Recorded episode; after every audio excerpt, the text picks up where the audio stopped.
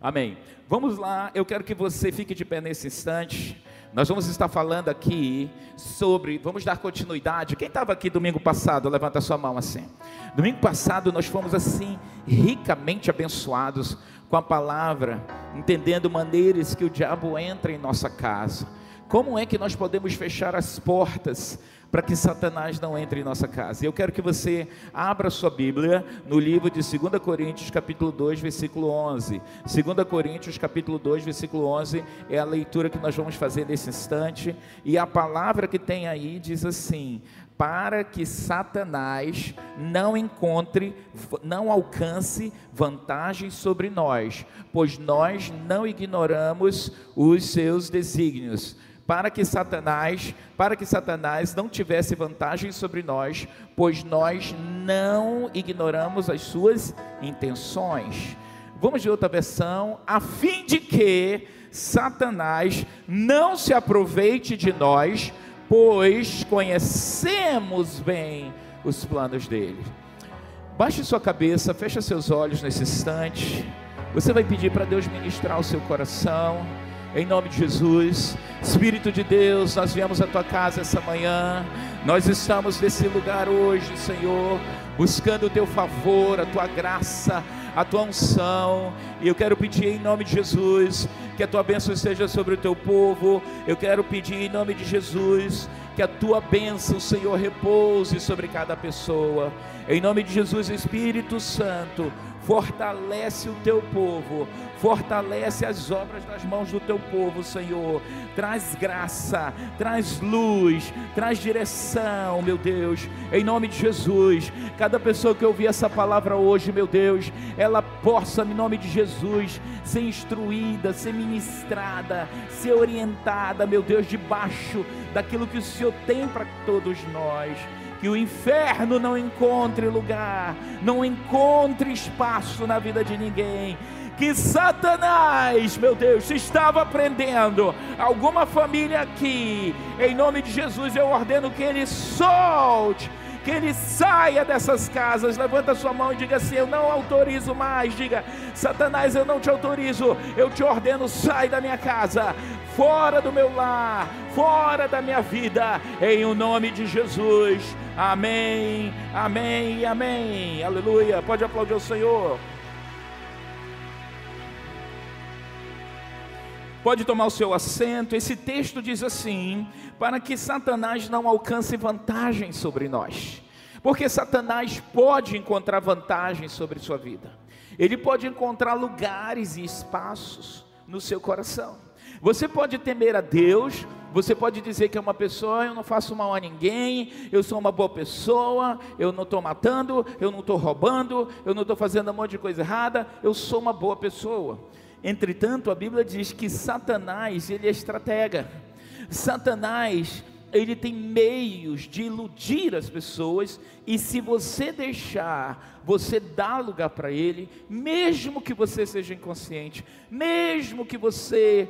Uh, uh, na sua simplicidade, no seu, na sua, na sua é, pureza até, a sua pureza, a sua desinformação, é só vantagem para Satanás. A Bíblia diz: não dê lugar para o diabo. E quando eu dou lugar para o diabo, ele entra, ele entra com força, e ele entra para matar, ele entra para roubar, ele entra para desistir. Satanás não tem pena nem, nem dos servos dele. Quem aqui já serviu Satanás sabe que quando não faz a coisa como tem que ser, apanha. Quem já ouviu isso? Apanha, pega surra você sabia disso? Não, não sabia, não sabe. Às vezes as pessoas querem legislar em nome de pastores, em nome de teólogos, e não são. Desconhecem. A Bíblia diz que tolo é o homem que fala de algo que não conhece. E deixa eu te falar, nós conhecemos muito bem o que estamos falando e pregando. Quando nós atendemos pessoas que foram espancadas por Satanás, amanhecem roxa, amanhecem cortadas amanhecem estupradas sexualmente. Uh! São níveis profundos de conexões que as pessoas fazem com demônios. E a Bíblia diz aqui, eu vou falar de coisas mais softs, que pode ser do dia a dia da vida do crente. Da minha vida, da sua vida. Para que Satanás, coloca de novo esse texto, eu quero que ele entre no seu coração, a fim de que Satanás não se aproveite de nós, porque a gente conhece bem os planos dele. Eu posso ouvir amém? Sabe quando a sua mãe dizia assim: Ah, meu filho, ei, quando tu ia, eu já tinha ido e voltado duas vezes. A minha mãe dizia: quando tu ia com, a com caju, eu já vinha com a castanha. Eu ficava olhando para ela, eu nunca tinha visto ela com castanha nem com caju. Mas Satanás, Deus diz assim, ele não pode encontrar vantagem. Você não desconhece os planos dele. Você tem que ter visão espiritual. Você precisa ter olhos espirituais. Você precisa perceber as demandas. E semana passada nós falamos de quatro ou cinco formas que Satanás pode entrar na sua vida. E eu quero só dar uma rápida revisada para você reconectar. Se você perdeu a ministração da semana passada, você pode ir no Spotify, Arão Amazonas, e baixar o nosso podcast ali. Com certeza você vai ouvir, vai ser uma bênção. Amém? Ou pelas redes no YouTube, como nós temos vários membros online conectados conosco. Deus abençoe você aqui em Manaus, no Amazonas, no Brasil, em qualquer lugar, nas nações. Deus te abençoe e eu declaro em nome de Jesus que essa palavra vai entrar aí na sua casa, no seu coração e você que está aqui. Eu posso ouvir amém, igreja? Amém. De que forma Satanás pode entrar na nossa vida? Pergunta a pessoa ao seu lado, de que forma? Tu sabe de que maneira Satanás pode tomar lugar na sua família, na sua casa? De que maneiras ele pode adentrar? Número um, nós falamos semana passada, problemas emocionais. Eu falei que traumas, às vezes a pessoa passa um trauma. Trauma não é pecado, mas o trauma ele te desestabiliza. Você vive uma situação desafiadora, um choque emocional, aquela dor, aquele medo, aquela impressão. O trauma é algo sempre que a minha mente não comporta. Eu, eu, eu vi um, eu, a pessoa vê um acidente na rua, aquelas imagens não saem da mente dela, aquelas pessoas sendo carregadas, pessoas mortas, e quando ela lembra daquilo, ela chora, ela diz: Meu Deus, eu não queria chorar. O todo o trauma envolve algo que você mentalmente, psiquicamente não consegue controlar. É igual a fobia. A fobia, ele é um medo descontrolado. Todo medo pode virar fobia se não for concentrado. Só que o medo, só que a fobia é um medo doentio. Então você olha, tomou um susto com uma aranha grande. De repente você, é, é, é, por exemplo, ah, eu tenho uma irmã que um dia ela estava grávida. Eu só tenho uma mesmo. E ela estava grávida. E ela estava deitada, aí caiu uma largatixa daquelas. Aqui em Manaus chama de osga, né? Uma largatixa caiu em cima da barriga dela. O susto foi tão grande daquele bicho gelado, me, me, meguento, lesmento, crubento, o que você quiser dizer. E ela tomou um susto. Hoje, ela tem que tratar esse trauma. Se a gente se olha uma osga, ela, a mulher pula. Já ficou a dica aí para os discípulos. Então é o seguinte: o que você faz? A fobia, ela é esse medo descontrolado. Você diz, esse é uma, uma barata, esse é uma osga, isso aqui um trauma faz com que as suas defesas emocionais baixem e Satanás pode entrar através do medo, da raiva.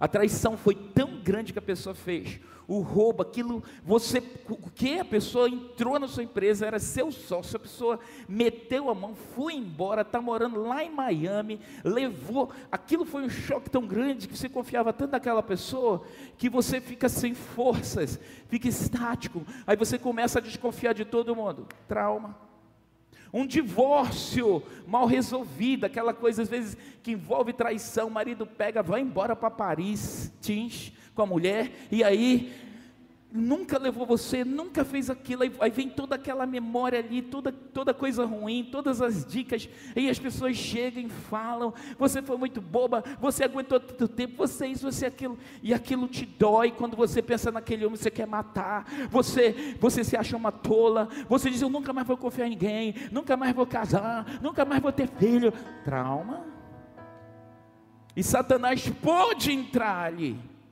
na tua ira, porque a Bíblia diz assim: ire-se, mas não peque. Eu posso ouvir amém? Porque quando eu iro e eu peco, eu vou lá, eu faço o barraco, eu faço a confusão, eu levo a minha peixeira, eu ameaço, eu vou destruir. Um telefonema meu, eu posso destruir essa pessoa. Uma fala minha com, com o gerente daquele banco. Quantas vezes você pode ter pensado por causa de um trauma, de uma traição, de uma dor intensa, você pensou em contratar uma pessoa para matar o outro? Ai, apóstolo. Hum. Às vezes a gente não mata com um bandido lá, a gente mata aqui. Tomara que morra. Olha, fulano adoeceu. Foi de que câncer? Hum, vai me pagar tudo em nome de Jesus, porque Jesus é, é justo. Você matou. Matou ou não matou? Um trauma pode te levar ao pecado. Um trauma pode fazer com que Satanás encontre espaço na tua vida. Você tem que buscar ajuda. Eu posso ouvir amém? Não, eu me resolvo, então perdoe a pessoa. A chave de ofensas e dores é o perdão. A outra forma, antes de entrar na outra forma, falar de ressentimento, que é um trauma. O que é ressentir? A pessoa fez o mal a você, te traumatizou, te traiu, te abandonou. E aquilo, cada vez que você olha para aquilo, lembra daquela pessoa, aquilo te dá uma raiva que te dá uma tristeza, e é, é nesses gaps, nessas brechas, que Satanás entra. É naquela hora que o casal começa a discutir. É, mas é se você não tivesse eh, arrumado aquele homem, você traz de volta. Na tua ira, você abre o espaço e o seu cônjuge, você já me perdoou. Já perdoei, mas eu não esqueci que eu sou é gente. Você é gente doente. Você precisa de cura. Eu posso ouvir amém? A Bíblia diz, Efésios 4, 26, vamos completar aí. Ire-se e não peque. Efésios 4, 26 e 27. O texto vai ser muito claro. Você debaixo da ira. Eu quero o texto na tela, por favor, pastor Bruno. Efésios 4, 26 e 27 diz: Ire-se e não peque. Eu posso ouvir amém? E ele diz: não dê lugar ao diabo. Eu posso, meu amado, dar lugar para o diabo. Eu não quero ele aqui. Mas você, nossas ações podem trazer Satanás às nossas vidas, às nossas casas. Nós vimos que a palavra lugar, topos, do grego lugar é um espaço literal. Quando eu me iro, eu permito que Satanás venha para um lugar ao meu lado e comece a trazer as perturbações. Jesus disse que o homem, a mulher que não perdoa, a pessoa que não perdoa, dá lugar a Satanás e ele vem com uma, uma função de te oprimir dores de cabeça, mal-estar, choro, não sei o que, que é. Quando você começa a revisar, você está cheio de mágoas, cheio de ressentimentos, coisas de 10 anos atrás, 20 anos atrás. As mulheres, na sua maioria, são mais sensíveis e elas podem facilmente guardar esses rancores, essas coisas todas. Você que é rancorosa, rancoroso, você que é todo cheio de ressentimentos, todo melindroso, você é um candidato para o diabo diariamente querer entrar na sua vida. E para ele você diz: fora, diga fora em nome de Jesus. Nós vimos também influências negativas antes do nascimento, né, que é a segunda maneira que você, como é que eu posso deixar, de que forma Satanás pode entrar na minha vida? As influências negativas do nascimento, antes do nascimento, né? Nós explanamos bem essa parte aí, eu não vou falar hoje sobre isso. A terceira forma, situações de abuso na infância. Muitas vezes você pode estar hoje como adulto, lida com uma guerra muito grande na sua, na sua vida sexual. Por exemplo, Quero falar aqui um pouco da vida sexual. Os abusos da infância. Vamos trabalhar com estatísticas para você entender é, que de cada, no planeta Terra, tá? Cada dez mulheres, sete serão abusadas sexualmente. Tem oito aqui, né? Dá sete. É. De, de cada de cada, ok? Isso é estatística mundial, tá? Séria. De cada quatro garotos, a possibilidade é de três serem abusados sexualmente. As mulheres reportam mais, os pais denunciam. Homem, os pais encobrem e guardam, por causa da, das questões de exposição da criança. Muito errado isso, porque não tratam o problema. Ok? Então, os abusos, quando quem viveu abuso na infância, quero só revisar isso aqui, você pode ter tendência hoje, você não sabe porque você ama sua esposa, mas você é preso na pornografia, você não sabe porque você é, é, é uma pessoa é, é que, que olha para pornografia, para imagens, para imoralidade, não consegue se conter. Você tem problemas de oscilações, o que, que eu sou, homem, mulher, animal. Você sabe que é, na, na Alemanha, nós falamos semana passada, ah, o grupo ativista de LGBTs, agora eles querem colocar LGBTZ. O que, que é Z? Zoofilia. O que, que é zoofilia? Sexo com animais.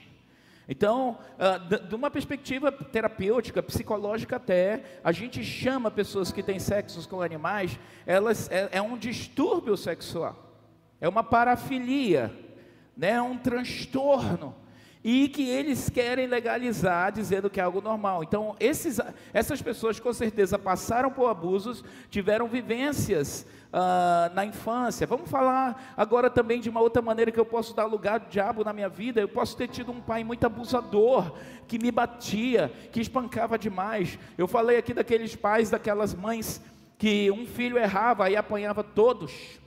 Quem teve um pai assim, um errava, todo mundo apanhava. Olha aí, os riscos do abuso, porque você se sente o quê? Injustiçado. O famoso abusado. Meu Deus, olha o que fizeram comigo. Não, por que, que meu pai me bate? Por que, que minha mãe me bate? Né? E isso, esse trauma te gera raiva, esse trauma te gera dor, esse trauma pode te fazer um abusador também. Todo abuso tem um estigma sobre pessoas que viveram abusos, tá? Toda, escute isso, há um estigma sobre pessoas que viveram abuso.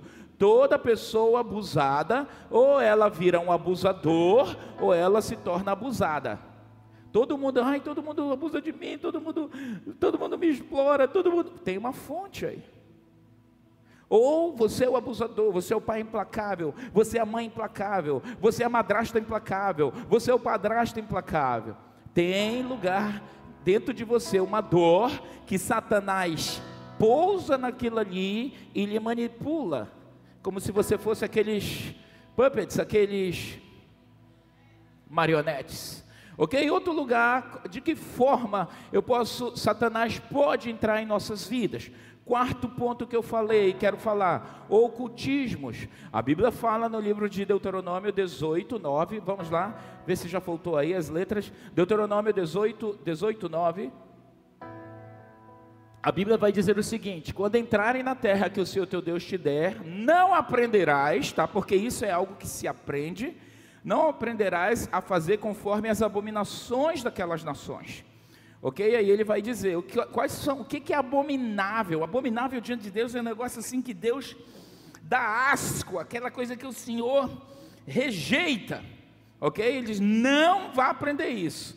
Ele diz: entre ti, se não achará quem faça passar pelo fogo o seu filho ou a sua filha, ok? Uh, nem adivinhador, não deve ter adivinhador, nem prognosticador, prognosticador nem agoureiro, nem feiticeiro, nem encantador de encantamentos, nem quem consulte um espírito adivinhante, nem mágico e nem quem consulte os mortos. Ok? Toda a, quando eu abro as portas para o ocultismo na minha vida, todo ocultismo vai atrair demônios. Por isso que Deus diz: não entre com essa história de ocultismo. Nós precisamos, nós, você veio para Jesus recentemente, você precisa apagar, você precisa deixar algumas práticas ocultistas que você nem sabe que você pode ser um desses praticantes. E eu quero falar, semana passada eu falei só de algumas, às vezes a gente tem umas expressões verbais que a gente usa, às vezes a gente usa algumas interjeições que são da práticas do ocultismo. E você é um crente, um homem ou uma mulher de Deus, você não pode ter na sua boca, nos seus lábios, essas palavras, porque olha o que, que a Bíblia diz no livro de Êxodo 23, 13. Vamos ver, olha o que o texto fala quando a gente coloca na nossa boca palavras que não deveriam ser. É, é, Êxodo 23, 13. Em tudo que vos tenho dito, andai apercebidos do nome de outros deuses. Ah, então muito ruim essa versão. Bota no NVI que está mais clara, ok? Joga para o NVI. Ele diz assim: tenham cuidado de fazer tudo que lhes ordenei, não invoque o nome de outros deuses, não se ouçam tais nomes nos seus lábios, ok? Deus diz: não se ouçam, não invoque. Não faça invocação. Ai, meu São Benedito.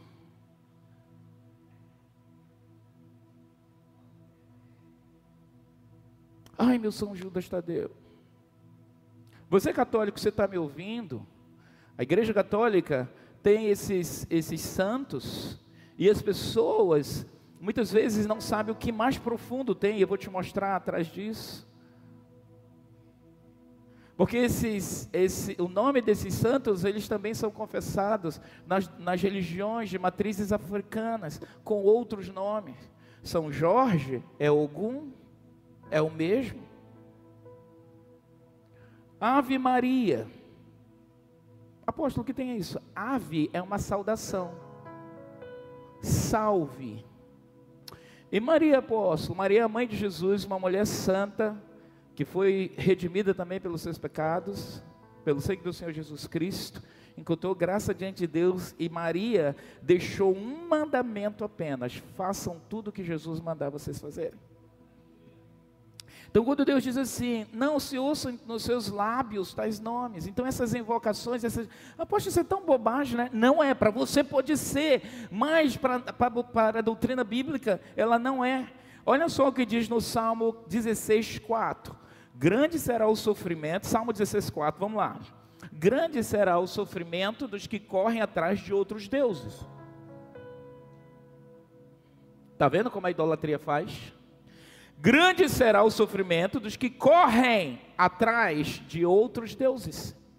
Não participarei dos seus sacrifícios de sangue. Lembra aí as religiões que têm sacrifícios de sangue? São as famosas religiões pagãs o que, que é uma religião pagã? A religião pagã é uma religião que não confessa o Senhor Jesus Cristo como seu Senhor e Salvador. Ok? Ele diz: Não participarei dos seus sacrifícios de sangue, os meus lábios, o que, que diz aí? Nem mencionarão os seus nomes. Ai, apóstolo, mas eu menciono isso assim como uma forma de, de é um sacrilégio, um respeito. Eu aprendi isso na minha doutrina. Então, agora você vai entender, você vai precisar entrar com uma nova linguagem, né? Do igrejejo, aleluia, misericórdia ah, Deus me livre, sei lá o que, a gente usa tantas expressões, mas o que o texto está querendo dizer para nós é que esses nomes, eles precisam sair, eles, nós não devemos andar, porque o que está por trás deles vocês vão ver já já. Quando damos lugar para Satanás em nossas vidas, olha o que a Bíblia diz, Olha o que a Bíblia diz no livro de é, 1 Coríntios 10, 19. 1 Coríntios, você vai se assustar com isso, mas você vai entender falando hoje, quando damos lugar para Satanás na nossa vida, o que acontece? O apóstolo Paulo estava falando dessas pessoas, dos crentes, aí esse texto, é, Coríntios era uma cidade grega, e esses crentes eles iam para as festas, para a quermesse, e lá naquelas quermesses haviam sacrifícios, é, adoração para ídolos, então como era da cultura, as pessoas iam, culto, cultura, se você for estudar essa palavra, a etimologia da palavra culto, culto, cultura, culto. A cultura vai estar sempre atrelada a alguma forma de idolatria, de culto, ok? E aí eles iam, e eles pegavam aquelas comidas, eles comiam, eles se benziam lá na frente dos ídolos. Ah, isso é de Deus, isso é do céu. E o apóstolo Paulo disse assim: Deixa eu ensinar vocês. Da mesma forma, eu quero falar a vocês como apóstolo Arão, seu pastor, quero te dizer: olha, Paulo disse assim, gente, vocês vão para esses lugares, para essas festas, para essas quermesses, para essas coisas, e aí vocês se envolvem com isso. O que, o que, que eu digo para você? Que o sacrifício ao ídolo é alguma coisa. Tinha momentos lá que eles faziam os sacrifícios. Ou que o próprio ídolo tem algum valor. Antes digo que as coisas que eles sacrificam é a é o que? Demônios que as sacrificam e não a Deus. E eu não quero que vocês se tornem associados a demônios, diga amém. Então, por trás de cada ídolo escondem-se demônios. Por isso que lá em Deuteronômio 7, 25, olha o que a Bíblia diz. Como é que eu dou espaço para Satanás entrar na minha vida? Deuteronômio 7, 25, ele vai dizer assim: as imagens de escultura de seus deuses, as imagens de escultura, tu farás o que com ela? Queimarás. A prata e o ouro que estão sobre ela não cobiçarás, nem os tomará para ti, para que te não não enlace neles, pois são o que? São o que, igreja? A abominação. Você que tem um ídolo em casa, que não quer se desfazer dele, porque tem prata, tem ouro, olha o que Deus está falando conosco aqui. Ai, eu comprei quando eu fui lá na Espanha, na, no Rosário, como é aquela Espanha que as pessoas fazem aquela procissão? Bem famosa. Ai, eu tento valor. Deus diz: olha, não se enlace com ela, não. É abominação. E aí, olha só, o próximo versículo diz mais, versículo 26, vamos pular para o 26, para você entender essa aula que eu estou dando hoje. Não meterás, pois, coisa abominável em tua casa. Você não pode trazer uma abominação e botar dentro da sua casa. Você que é viajante, que é mochileiro, que é turista, agora viaja, ah, vai para vários lugares aí, de repente você compra objetos que antes deles chegarem na banca, na mesa, na loja, muitos deles são consagrados a demônios. Né? Vai na Índia, aí você vai na Índia, e você, ai meu Deus, tão lindo, vou lembrar da Índia. Você, tchum, traz para dentro da tua casa. Deus diz: não meta coisa abominável em tua casa, para que não sejas o quê? amaldiçoado. Você pode ser, você se auto-amaldiçoa quando você traz essas coisas. Às vezes até alguns produtos indígenas, a gente aqui no norte, nós temos várias tribos que são cristãs, eles fazem lá os artesanatos deles maravilhosos, eles oram a Deus, eles cantam, mas há outros lugares em que as pessoas elas consagram aqueles que são verdadeiros ídolos. Você tem uma carranca na sua casa, você sabe que carranca é um ídolo. A carranca, por trás dela tem demônios. Ai, eu gosto tanto, eu trouxe lá, eu trouxe lá da África, eu trouxe da Índia, eu trouxe da Itália. Está aqui o texto para você, converse com Deus e ver o que ele vai te dizer. Caminhadas em procissão. Você, quando a gente traz o ocultismo, a idolatria para as nossas vidas, Procissão, apóstolo, procissão. Quem já foi em procissão aqui? Eu já fui em várias. Mas a procissão que eu fui foi na Marcha para Jesus.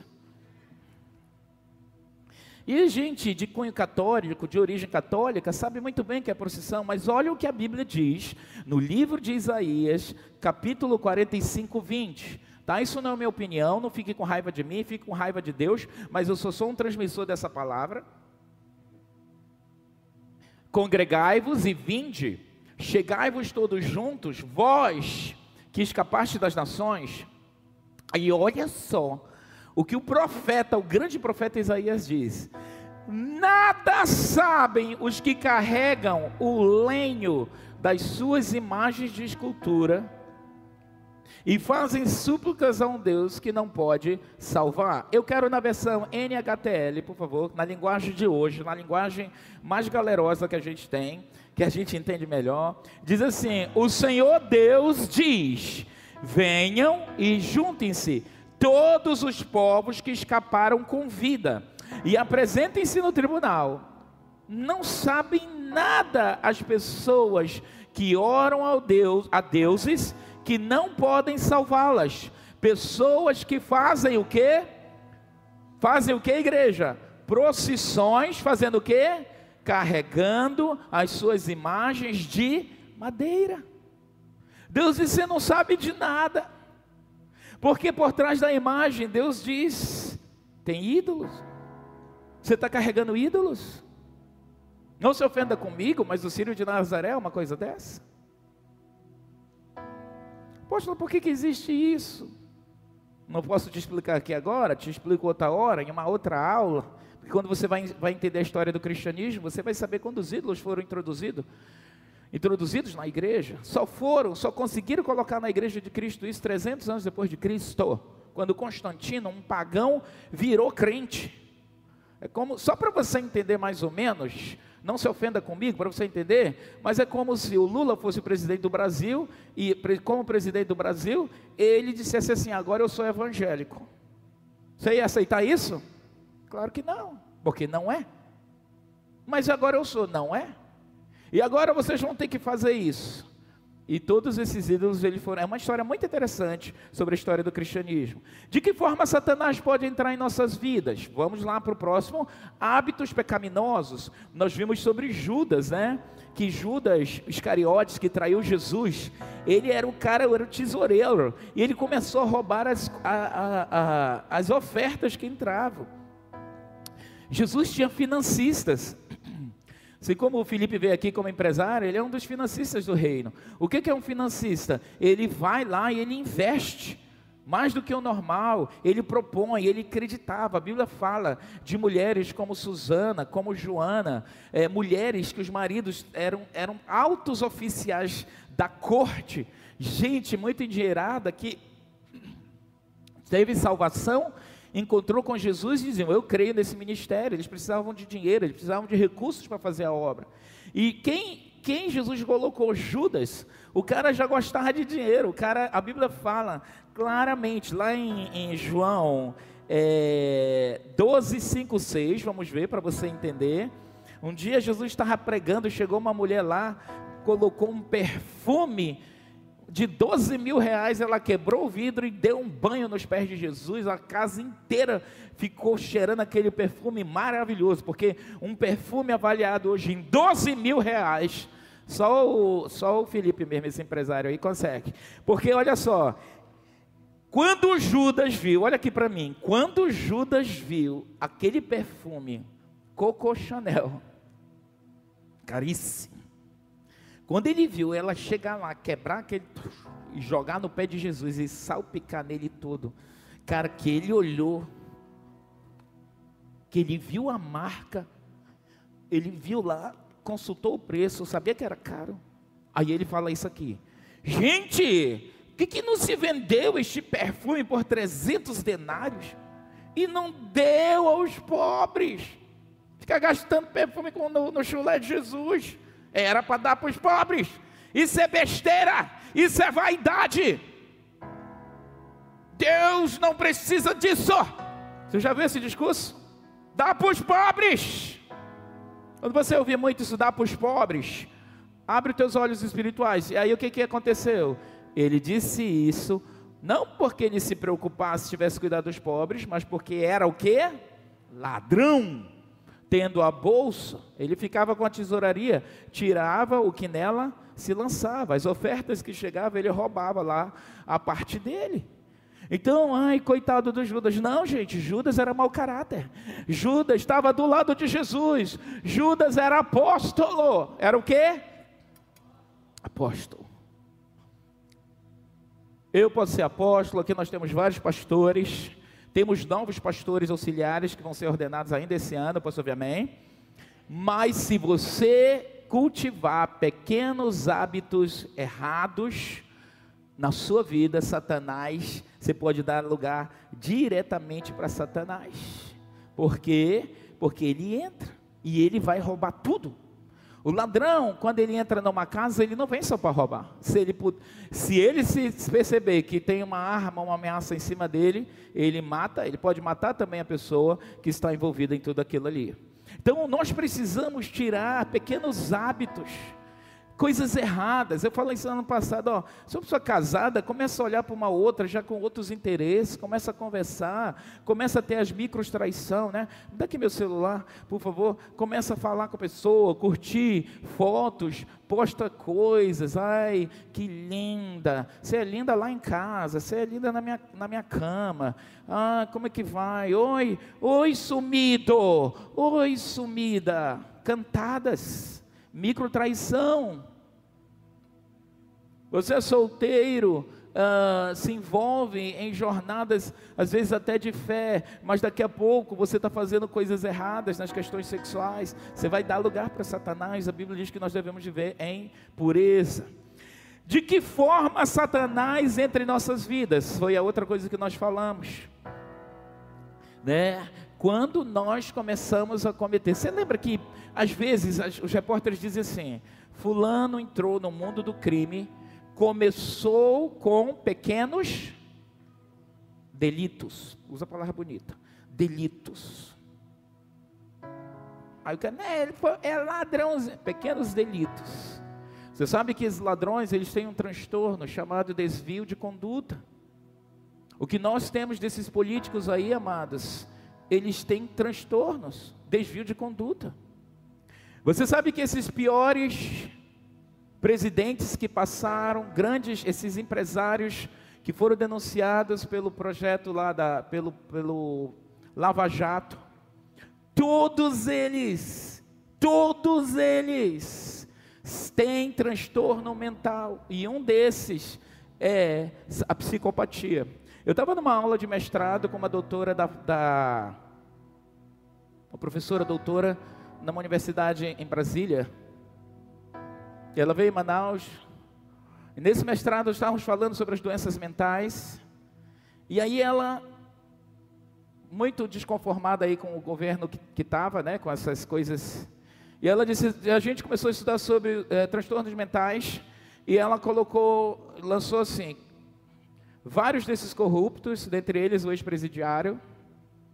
E ela disse aqui, ó, doente mental, esses corruptos aqui, todos eles, fulano, cicrano, beltrano, todos eles têm uma psicopatia, eles não têm empatia com as pessoas, eles roubam, eles enganam, eles chegam na frente da tela, eles mentem. Você acha isso normal? Para você que não entende sobre isso, ou até acha, não, é normal, não é normal. É um desvio. Mas quando ele mata, quando ele rouba, quando ele tira o erário público e desvia para a conta dele, e em detrimento disso, milhares de pessoas morrem nos hospitais, morrem sem assistência médica, morrem por causa da pobreza. A pobreza gera uma série de outros problemas sociais. Esse indivíduo, debaixo de um olhar, de um olhar clínico, ele tem um transtorno, porque ele chega na tela e diz: "Vamos fazer melhor agora". Vamos fazer melhor agora. Ei, cara de pau. E quem os segue? Quem não usa sua inteligência. Lamentavelmente. Ou tem outros interesses por trás. Eles são possuidores disso? São. Abrem portas para Satanás? São. E aí essa, essa doutora, fulano, ciclano, ex-presidiário, a gangue deles, aquilo outro. Eu disse, doutora, doutora, por favor, peraí, peraí.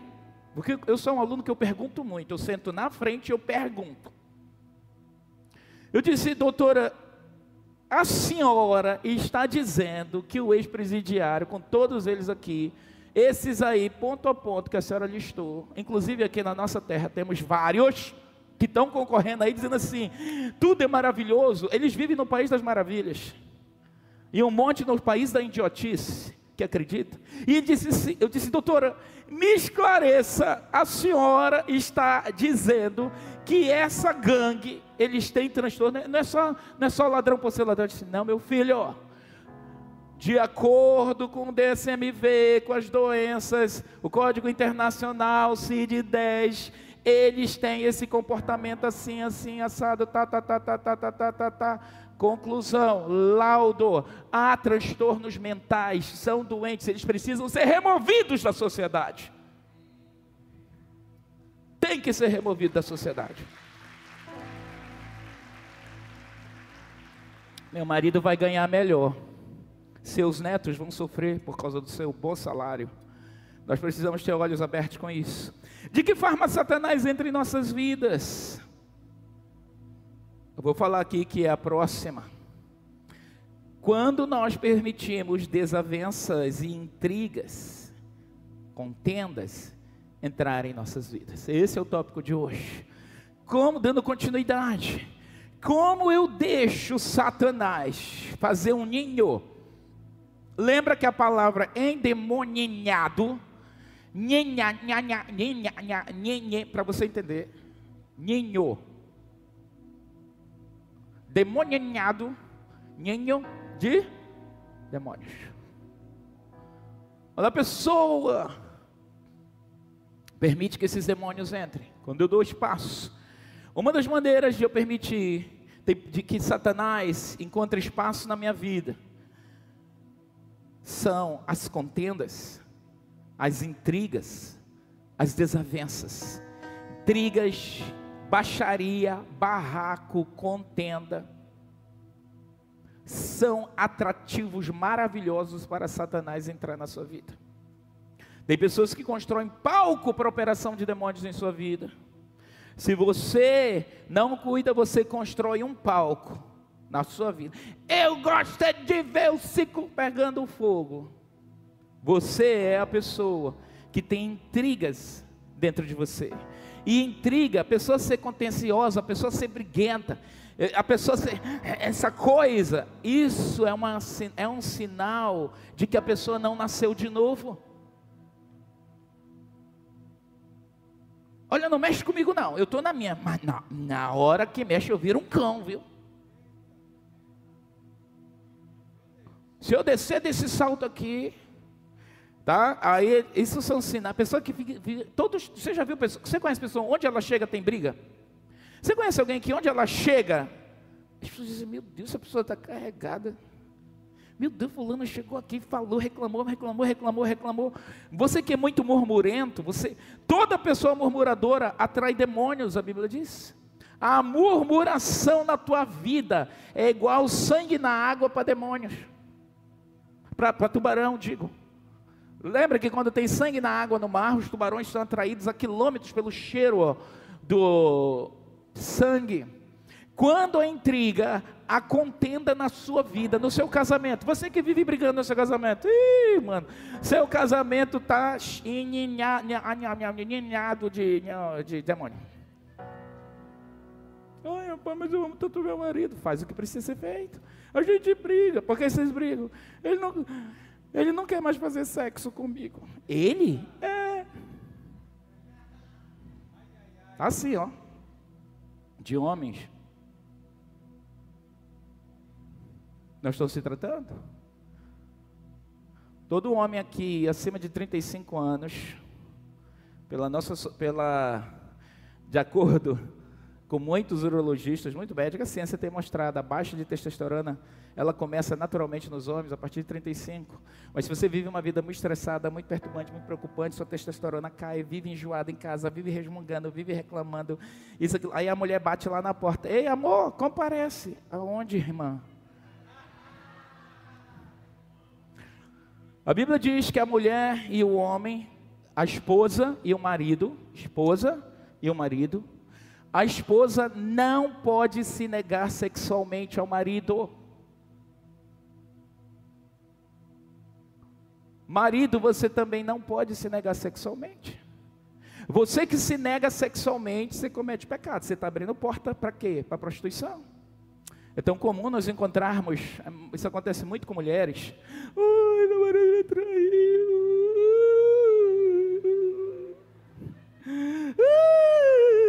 Quantas? Quantas? Não dá nem o pé da, dos dedos do pé, não dá na cabeça. Primeira pergunta: como era a sua vida íntima? Ai, é, mais ou menos. Mais ou menos quanto, irmã? Na última vez que. Peraí. Última vez que a gente sexo. Foi cinco meses atrás. A Kenga faz todo dia. O Kengo também. A Bíblia diz: não se. Vou falar aqui na frente. Não. Tem um pastor aqui me olhando. A Bíblia diz: não se abstenha, falando a casados. Cas, casado, aliança no dedo. Não se abstenha das relações sexuais, exceto, exceto se você estiver jejuando. For comum acordo, porque tem mulher que quer jejuar o ano inteiro. Amor, estou de jejum, amor, estou de jejum, amor, estou de jejum, jejum, jejum, jejum, jejum. Jejum, jejum, jejum, jejum, jejum.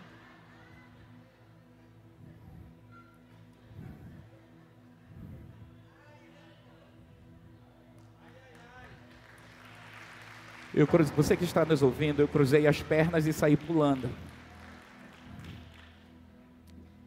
Deus diz: não vos abstenhais das relações sexuais. O 1 Coríntios fala sobre isso. Não vos abstenhais, 1 Coríntios capítulo 7, não vos abstenhais das relações sexuais, exceto por motivo de jejum, em comum acordo, estou de jejum, amor, hoje não dá, mas eu não estou concordando, pode, tem que dar. Ai, apóstolo, então, deixa eu completar o texto. Ele diz: exceto por, por, por jejum, de mútuo acordo, para que Satanás, olha só o lugar, para que Satanás não vos tente e faça você cair. Então, esposa, você que está dando jejum aí para o seu marido, você é a próxima a ter chifre. Você é a próxima a ser traída. Ai, mas eu não gosto. Ai, mas ele é ruim. Vá tratar suas dores. Marido, você que também acha que é o poderoso, vá se tratar porque às vezes você quer sexo e você é um cavalo com a sua mulher, você maltrata ela, você distrata ela, você ignora ela e à noite que ela na cama, ela não é máquina. Vá se tratar.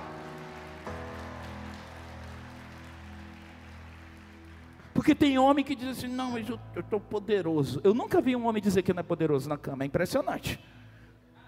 Como é que está você, meu irmão? Está com alguma disfunção erétil? Não, pastor, inclusive, né, amor? A mulher olha assim.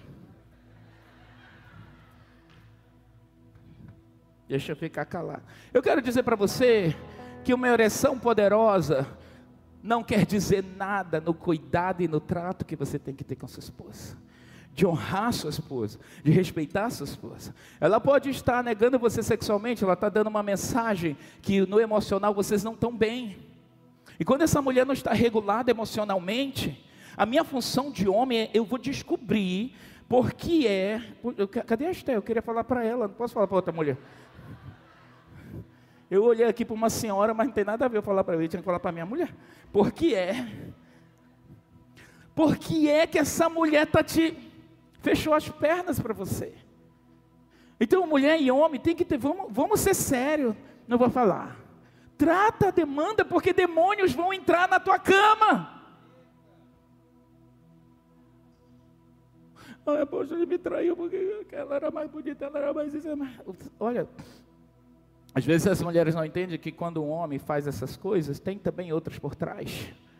Isso a gente fala muito na rede da família, venha todas as quartas-feiras. Inclusive, nós vamos começar um seminário só para casais daqui a duas semanas. Eu quero que você seja conectado aí, traga a sua família, traga família não, só casais, e traga pessoas, amigos seus, porque a maioria dos problemas domésticos estão ligados às demandas sexuais. Ok? Então, se tem intrigas, está com um problema, você pode trazer Satanás para sua cama por causa da sua abstenção sexual. Apóstolo, quanto tempo a gente tem que ter sexo para ser feliz, para um casamento ficar legal? Você, para o seu casamento ser legal, ser saúde sexual, mental, você precisa é, ter sexo, então, entendeu? Apóstolo, é, quantas vezes eu vou revelar para você, venha para a rede de casais que você vai aprender. Porque tem uma regrinha aí, tá? Então, quando eu abro portas para Satanás, vamos lá, ver no livro de Gênesis 12.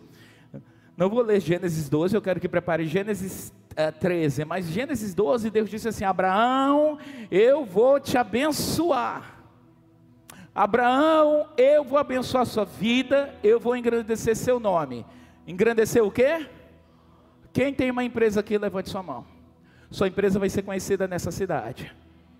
Eita, também mais fraco. O seu nome vai ser conhecido nessa cidade. O nome da sua empresa vai ser conhecida nessa cidade. Amém? Qual é o nome do teu restaurante? Frank's Food. Restaurante Que Tempero. Que Tempero. Pedrosa e companhia, sei lá o que. Clínica de trânsito. Piscitran. Qual é o nome da sua empresa? Criare. Joias, acessórios.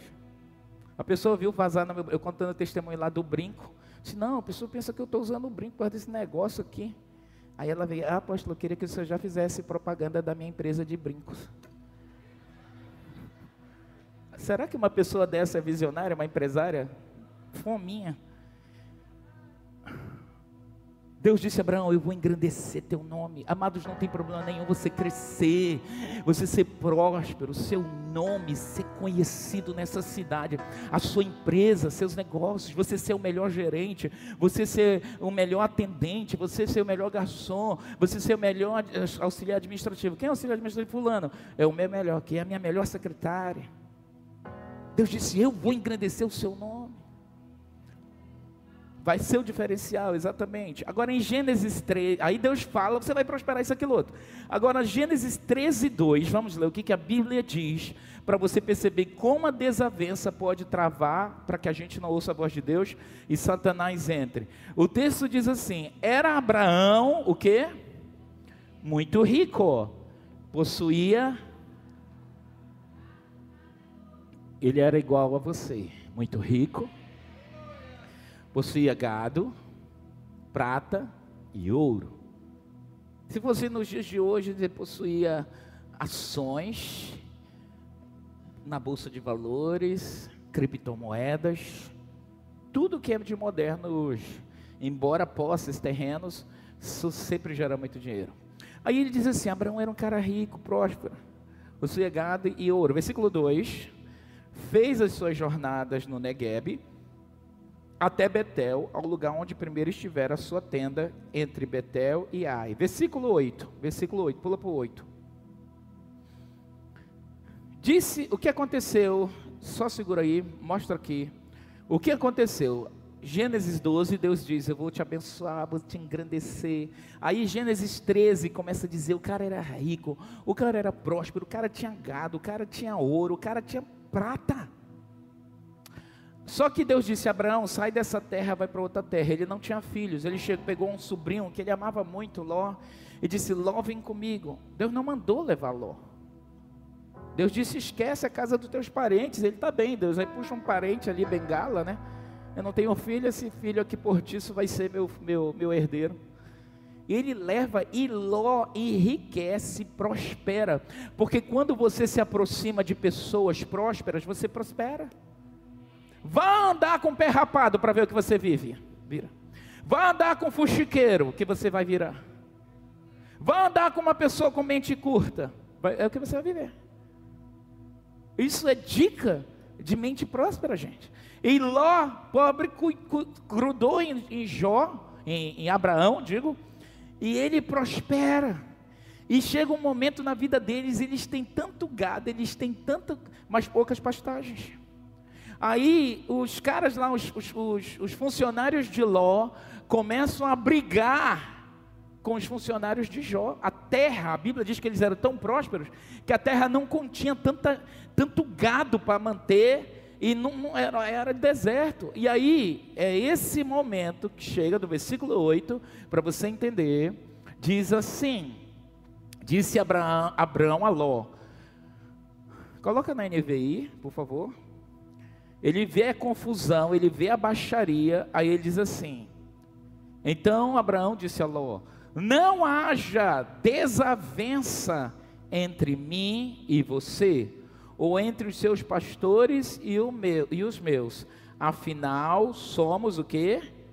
Somos o quê? Irmãos. Vamos ler juntos toda a igreja. Não haja a partir do não. Vamos lá? Não. Você.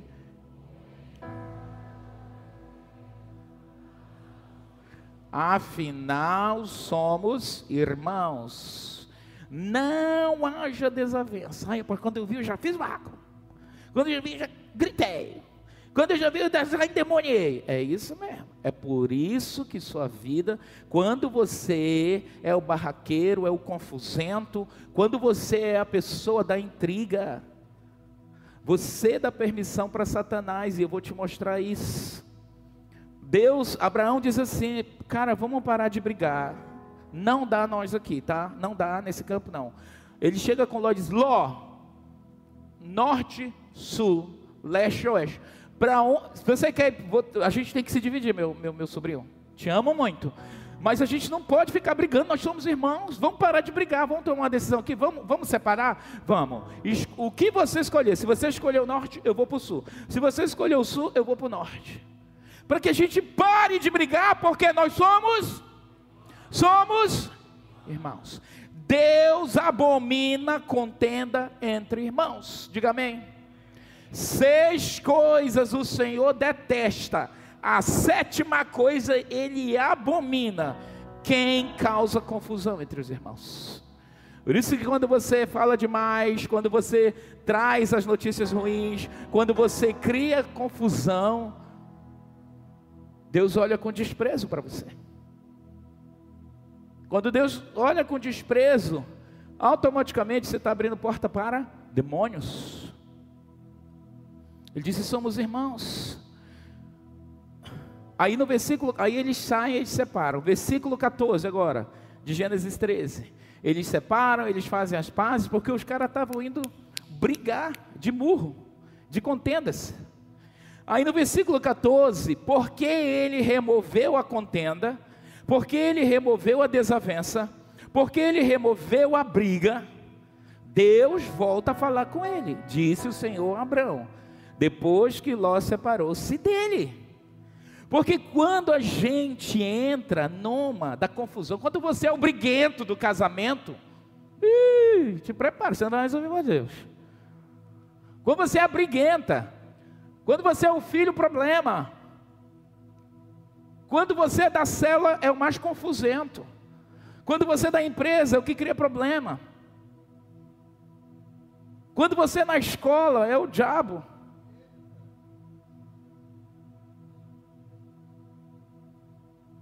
Você não vai mais ouvir a voz de Deus. Por isso é muito importante dentro do casamento. Quem é casado aqui? Você vai fazer de tudo para o demônio da desavença não entrar. Posso ouvir amém? As mulheres estouradinhas. Na hora que você. Porque tem homem, meu irmão. Tem homem que faz umas besteiras. Tem homem que é mala sem alça rasgada de papelão. Sem rodinha. Apóstolo, meu marido é esse, fale mais. Não, eu quero falar da sua idiotice de ter casado com ele. Porque às vezes é tão fácil culpar o homem, né? Nós homens temos algumas incapacidades, gente. Ai, minha mulher está aqui.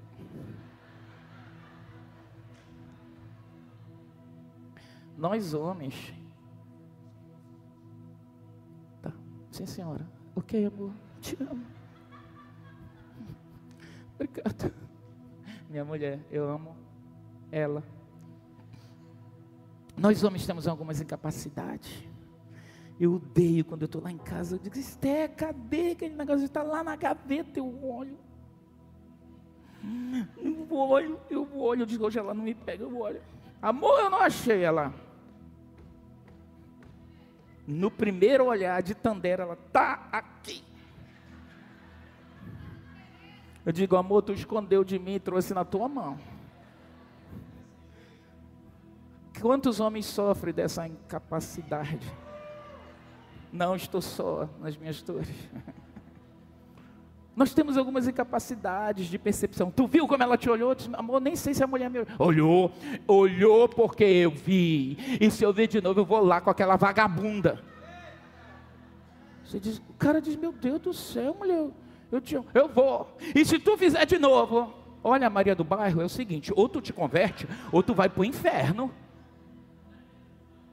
Porque a contenda destrói você. A contenda abre portas na tua casa. Ah, por isso que a Bíblia diz assim: a mulher sábia edifica a casa. E os homens? Homens, como a gente tem algumas limitações, eu sou inteligente, eu sou um bom administrador, você pode ser tudo, mas adianta você ganhar o mundo inteiro e perder sua alma? Você ser um mau marido, ser um mau pai? Não adianta. Então você tem que aprender. Não, não sabe tratar sua esposa, você vai aprender. Essa igreja aqui a gente ensina os homens como tratar a mulher. Ensina ou não ensina? Ensina. Quero ouvir só os homens. Ensina ou não ensina? Quando vem para a igreja eles aprendem. Porque nós ensinamos. Ensina, a gente ensina. A Bíblia diz: a mulher sabe edifica casa. Eu vou remover os demônios da minha casa, quando eu vou fechar portas para eles, quando a confusão quiser começar, não, amor, tá bem, amor, vai, você, tá, você tem razão. agora tu entendeu? Tá. Aquela história de noite, começa a briga. É melhor você dormir tendo paz ou tendo razão? Mas a gente quer dormir com a razão. Não, você disse isso. Aí você está cheio de razão. A minha mulher fazia isso, eu tinha uma raiva dela. Porque naquela época, quando a gente brigava, eu falava, não, está aí, você isso aqui. Tudo bem, você está certo. Aí eu, mas isso, outro. Eu já disse, você está certo, amor. Hum, mas você. Aí ela ia dormir, e eu cheio de razão, eu deitava na cama já. Não, dois só brigam quando dois querem. Durma com paz ou com razão? Com a paz. Durma com a Irene. Irene é o nome de mulher, mas quer dizer paz.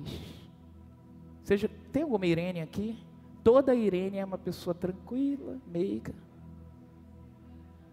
Irene, Irene, Shalom.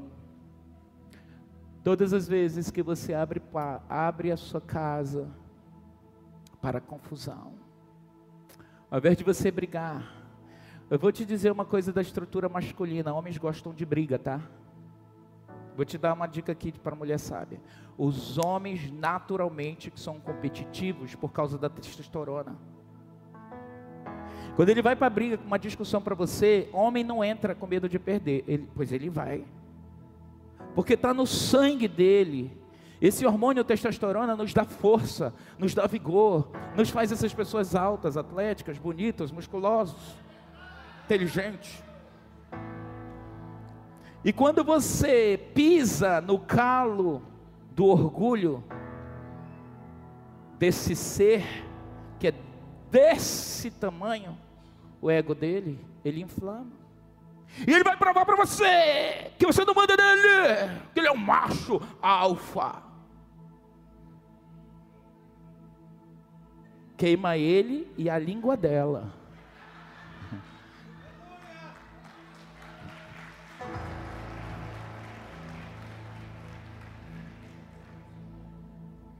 Porque quando Satanás vê a confusão, porque você diz isso, você é aquilo, você não tem.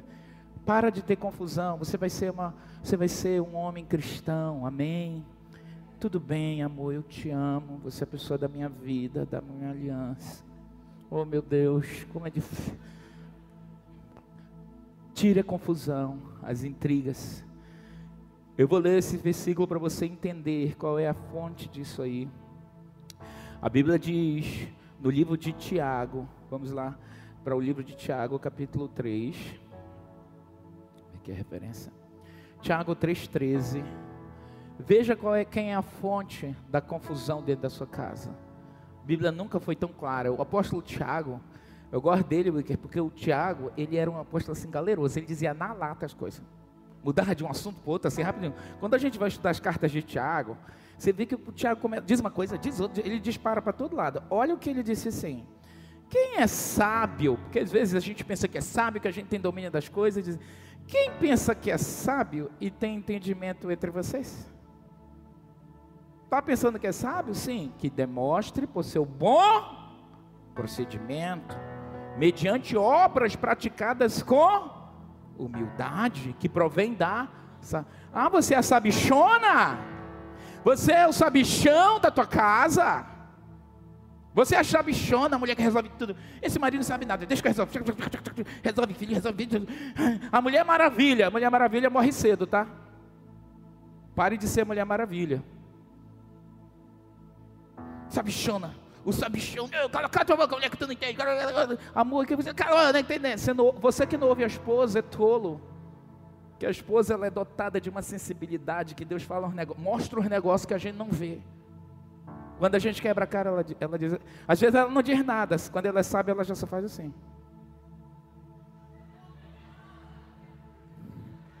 Corpo fala. Ele diz assim: você que pensa que é sábio. Então, se você é, em outras palavras, que você demonstre através do seu bom comportamento através de obras, ações executadas, praticadas com quê? Com humildade. Todos nós somos humildes, diga amém profeticamente, amém. Com humildade que advém, é oriunda da sabedoria. Eu vou ser humilde porque é mais sábio ser humilde. Aí ele diz assim, próximo versículo. Contudo, mas porém, contudo, entretanto, é, é, se vocês, mas porém, contudo, entretanto, como a pastora Vera dizia, é, conjunção atrapalha, atrapalhativa, se vocês abrigam no coração inveja amarga e ambição egoísta, não se gloriem disso. Nem negue a verdade. Pode estar dentro do teu coração Inveja, amargura, tá? Essa inveja amarga é aquela amargura de uma situação que teu marido te destrata, que a tua esposa te destrata, que o teu filho, que o teu patrão, o teu chefe, se é amargurado com ele, teu pastor, tua apóstola, teu apóstolo, teu apóstolo não quer um homem santo. Mas essas outras pessoas, olha o que o texto diz aí. Não se gloriem disso e não negue a verdade. 15 esse tipo, entre aspas, de sabedoria, entre aspas, não vem dos céus, mas é o que? Terrena, não é espiritual, mas é o que? Demoníaca. Então tem sabedoria demoníaca? Tem, porque ela é estratégica. Por isso que você que acha que administrar tudo e está ali, mas você está com rancor, está fazendo aquilo com ódio, está com a chateação, Deus diz, ei, isso aí é demoníaco. Tira essa amargura, isso você dá lugar para o diabo. Vamos ver, o texto continua. Continua o texto. Pois onde existe inveja e ambição egoísta, aí tem o que? Confusão, tá? Essa palavra confusão fala de intrigas. Se você for analisar a palavra no grego aí, intrigas, contendas, briga, briga, briga, briga, brigaria, é? brigaçada, é de briga. E toda espécie de males. Então, amados, nós temos que lavar nosso coração, porque a gente quer viver uma vida a gente quer Deus na nossa vida. Quer ou não quer? A gente quer. A gente quer paz. Eu quero viver bem com meu cônjuge. Eu quero viver bem com os meus filhos. Eu quero viver bem com essa igreja. Eu quero ser um funcionário bom, um, um colega de trabalho legal. Mas às vezes a gente pode estar tão cheio só de nós, achar que só a gente é certo. e a gente é, age de formas erradas. Eu quero um casamento bom. Que herança conjugal você vai dar para os seus filhos no futuro? Porque talvez você já é uma herança ruim da, do terrível casamento que seus pais viviam. Você só reproduz. Então eu abro portas quando eu tenho inveja amarga dentro de mim. Inveja amarga é eu ver a pessoa prosperando. Né? E fica com raiva. Né? Eu tenho certeza que a, a diva, né? Tem um programa dela aqui na TV Record. Todo dia ali, ela, manhã de notícia, chocolate, chocolate, chocolate, chocolate. Ela é assim, né? Tô, tô, tô, tô. Tu pensa que não tem gente lá? Loura horrorosa. Não gosto dela. Inveja amarga. Pessoa ganha promoção. Tu ganhou a promoção? Ganhei. Sério? Tô feliz.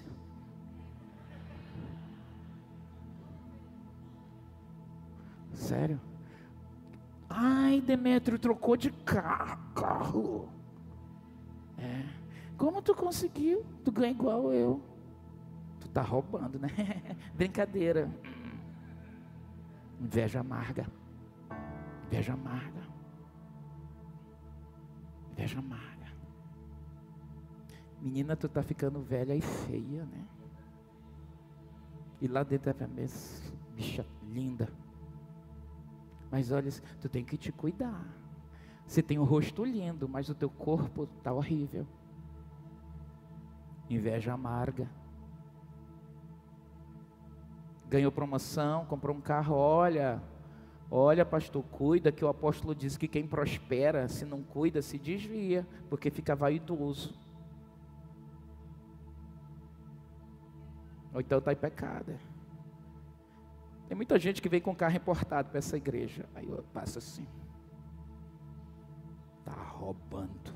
E vem para a igreja. E você vira um carro desse importado, passe lá. Um dia, se Deus quiser, pega o pé assim. Deixa eu esperar o câmera me achar aqui. Cansei. Porque tem gente que pega lá, faz aquela mandiga gospel, né? Bota o pé tomando posse. Dê dois cameramen aí, bota aqui, pé, toma, toma posse da bênção do irmão. Toma posse do irmão, não vai trabalhar. Tomando posse. Quando você vê seu irmão trocar de carro, chega, eu sou o próximo, Deus vai me abençoar também. Assim como ele te abençoa, ele vai me abençoar. Ei, vem para um chá. Eu vou fazer um chá de casa nova. Aonde? Casa nova. Mano, tu morava lá na boca do sapo. Tu tá de casa nova. E onde tu tá morando? Ah, eu mudei lá para aquele bairro Tá, Vige. Tu não vai ficar soberbo, hein? Porque a fulana saiu daqui e nem fala mais com a gente. Conheço gente da espécie de vocês. Inveja amarga. Você cristão não pode ter essas coisas. Porque ela abre portas para demônios. Eu, como falei agora de família, eu quero que a gente se levante desse último tópico que eu falei aqui. Porque um lar em desavença é um dos piores, um dos maiores, melhor dizendo, maiores atrativos que demônios podem vir e trazer destruição. Fuja da contenda. Posso ouvir amém? Se você está em litígio com alguém, feche os seus olhos aí, porque a palavra contenda, litígio. Você está em litígio com alguém, você vai ter que resolver isso. O Espírito Santo trouxe a pessoa, você vai ter que ir até ela e dizer: Amado, você vai passar um zap para ela, um WhatsApp, ou vai fazer uma mensagem de voz. Se ela está aqui no culto, vá até ela. Nós estamos agora, as crianças estão chegando e nós vamos. Hoje é o dia de ceia da família. Traga as crianças aqui para frente. Se você tem crianças que você deixou lá, todas elas vieram aqui. Você já pode vir, sai do seu lugar, pegue sua família, sua criança. Se você tem alguém da sua célula que está aqui essa manhã, ou seu pastor, de preferência, você puder, vem até ele também. Nós vamos ceiar juntos.